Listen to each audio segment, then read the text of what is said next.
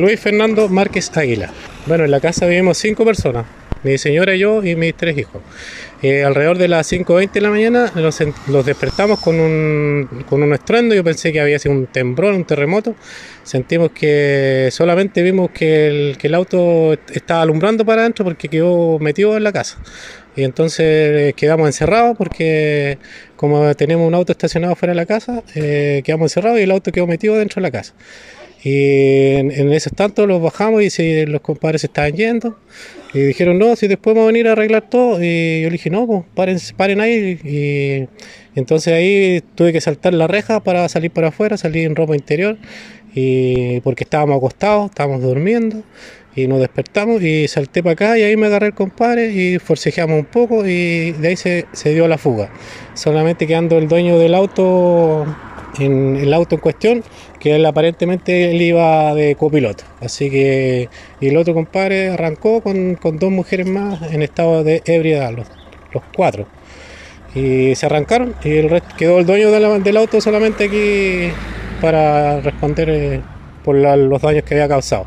Igualmente el, el, el, dueño del auto iba en estado de ebriedad, bueno, sí, iban todos curados, los cuatro iba a arreglar, pero no te indicó quién fue la persona que manejaba. Exactamente, lo está encubriendo porque él dice que no, no, no, él sabe dónde vive, lo conoce, pero él, él asegura que él va a responder por los daños y que la otra persona no tiene nada que ver, eh, que la otra persona venía manejando el auto y en esta variedad y encima se dio a la fuga, encima eh, intentó agredirme, con lo cual yo me defendí, forcejeamos y de ahí se arrancó. Cuando se vio superado cuando los vecinos salieron a prestarme ayuda, eh, eh, eh, la, emprendió la huida desde aquí el lugar del, del accidente. ¿Al lugar llegó Carabinero? Carabinero llegó 10 minutos después porque se habían equivocado de calle. Andaban en la otra calle que pertenece a Jardín del Sol, en Chacarilla. Y después llegaron como 10 minutos después. Ya el compadre ya había volado y dije, bueno, mientras tanto el dueño estaba aquí, así que adoptaron en el procedimiento. Dijeron que, bueno, estaba dando el dueño del auto y el otro compadre, no sé, pues no, no se podía hacer nada. Esto no es primera vez que te sucede, se, sí. se instalaron unas barreras. No, la, las barreras son, eh, son barreras, lateralmente, literalmente son barreras, prácticamente son de lata, entonces es poco lo que absorbe el impacto.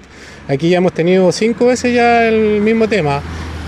Eh, anteriormente han causado daño a la reja, a mí, a mí y al vecino en la reja, después posteriormente en mi reja mía y posterior y varias veces otras otras veces más han quedado encima del, del, del antejardín con el, el tema de, la, de, la, de, las barreras todas doblas han pasado por entre medio de las barreras o encima de las barreras y siempre hemos tenido este mismo problema aquí en, en esta esquina